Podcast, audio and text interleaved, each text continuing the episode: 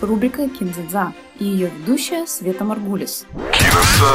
22-й фестиваль российского кино «Окно в Европу» проходит в эти дни в Выборге. Кинофорум проводится с 1993 года. Его целью является укрепление престижа российского кино. Фестиваль ориентирован на премьеры фильмов, которые выходят в прокат во второй половине этого года. Фестиваль работает в трех основных направлениях – художественное, документальное и анимационное кино. Три главных приза, а в Выборге это «Золотая ладья», вручаются за лучшее игровое, неигровое кино и лучшую анимацию. Также вручаются несколько специальных призов жюри. Серебряная ладья. Кто будет выбирать победителей в этом году? На сей раз жюри возглавил продюсер Игорь Толстунов. Под его председательством будут работать режиссер Лариса Садилова, актеры Агриппина Стеклова и Кирилл Пирогов, кинокритик Юрий Богомолов. Перейдем к основной программе кинофорума. Как заявила программный директор фестиваля Алиса Струкова, мы можем отвечать за то, что каждый фильм конкурсной программы основного игрового конкурса – это событие. За главный приз будут бороться 13 картин, две из которых сняты дебютантами. Фильмом открытия стала ностальгическая лента Рената Влетьярова «Пацаны», Действие фильма разворачивается в 70-е годы и рисует яркие картины советского прошлого. В моде широкий клеш, мини-юбки и гонки на мотоциклах. В школе сплошные запреты, а на улице полная свобода. Никаких правил, музыка, танцы, драки, настоящая дружба и, конечно, любовь. Главный герой влюблен в девушку старшего брата и соглашается с ней на пари. Проигравший обязан исполнить любое желание победителя. Ренат Давлетьяров обошелся почти без звезд, пригласив на главные роли малоизвестных артистов.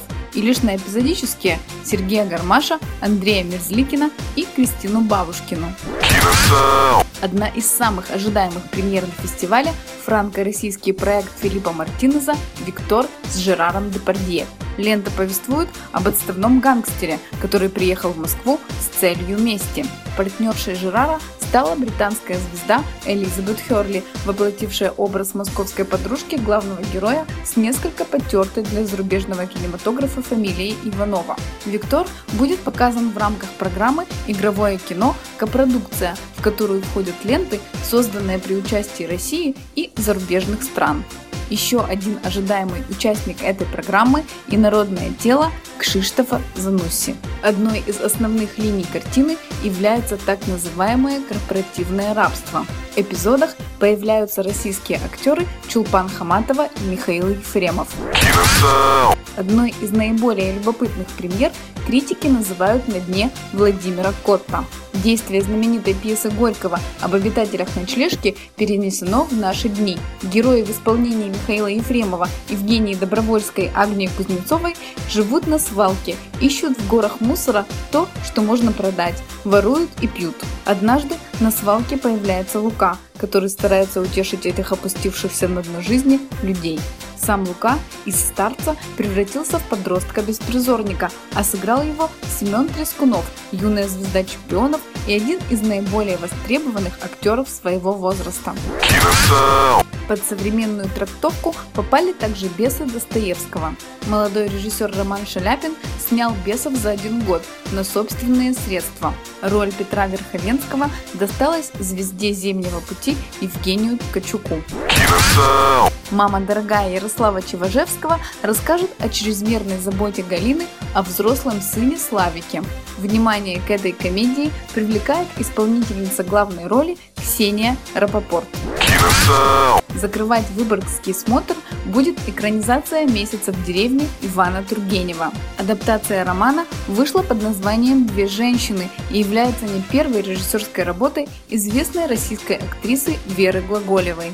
Действие пьесы происходит в провинциальном имении помещика Аркадия Сергеевича Ислаева в 40-х годах XIX века. В доме Ислаевых, как водится, все смешалось. Жена помещика Наталья Петровна закрутила роман с 20-летним студентом Колей, которого в то же время любит воспитанница Натальи Петровны Верочка. В саму Наталью Петровну безнадежно влюблен друг семейства Ракитин. Этот любовный четырехугольник и становится основным содержанием пьесы. Британский актер Рейф Файнс, исполнивший роль помещика Ракитина, брал уроки русского языка для участия в проекте. На этом все. С вами была Света Маргулис. Всем хорошей недели!